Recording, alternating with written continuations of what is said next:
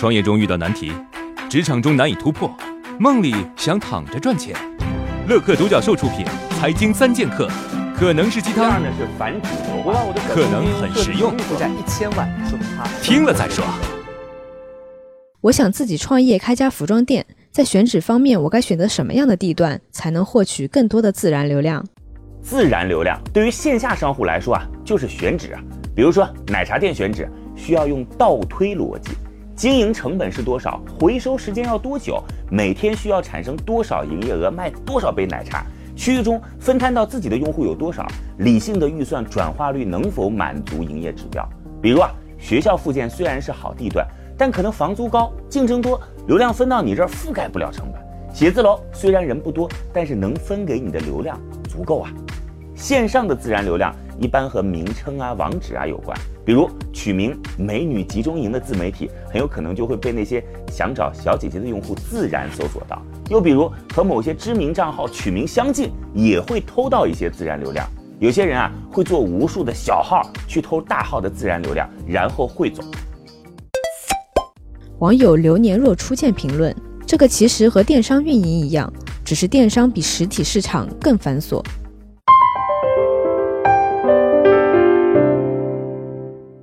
我是开美发造型店的，在经营过程中一直没有一个很好的顾客到店率，我该从哪些方面找到突破口？最近呢，不少小伙伴被《延禧攻略》这部电视剧拉入坑了啊，被魏璎珞圈粉。我也趁着出差的路上看了几集，还真的挺不错的。这部戏啊，没请什么特别的大咖演员，编剧啊是之前那个被大家不断吐槽的于正于妈，怎么就变成网红款了呢？除了大家认为的演员好看。服装化妆讲究，我觉得很重要的一个原因啊，就是《延禧攻略》的节奏比以前的那宫斗剧快多了。过去的主角要经历被打压、觉醒、上位、报仇整个过程，在这儿彻底颠覆。魏璎珞带着主角光环，几乎每集都在收人头，超快的节奏让用户时刻保持那种亢奋。移动时代呢，大家似乎不再有耐心了。其实除了线上产品之外，像是什么理发啊、美容啊、餐饮啊、旅行啊，都可以抓住用户缺失耐心的特点，找到自己的突破口。用户龙叔评论：“我是做日料的，就是要快，快是给客人创造价值，节约时间。”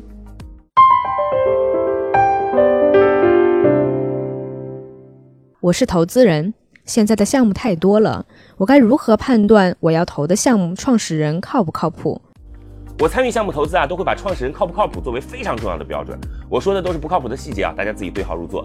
第一，没韧性，不要今天干社交，明天搞游戏，后天做区块链，但凡这样的一律不靠谱，起码连续三年做的事儿都是有关系的。第二，缺乏基本的认知，朋友圈发什么史上最大圈套，新闻联播都报道了，这种明显低认知的文章，或者呢给朋友发送，嗨，帮我点赞获得游戏金币的群发消息，这些行为一律扣分。第三，轻易承诺。很多人承诺的时候是为了刷存在感，但实际上没有这个能力啊。如果承诺不能兑现，要清楚的说明理由。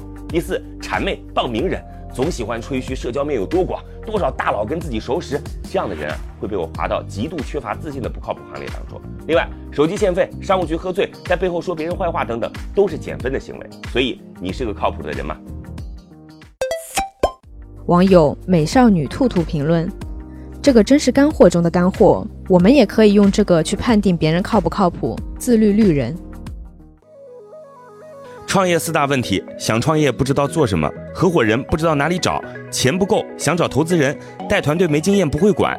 要解决这四大问题，现在马上下拉手机屏幕，在我的介绍资料里有我的个人微信号，长按复制，添加我为好友。我们在乐客独角兽创业社群为你一一解决这四大问题。在这个社群里，已经有来自全国的将近两万多名优秀的创业者，每周都有线上线下课程分享营销、推广、管理的干货和经验。我也在社群里等你哦。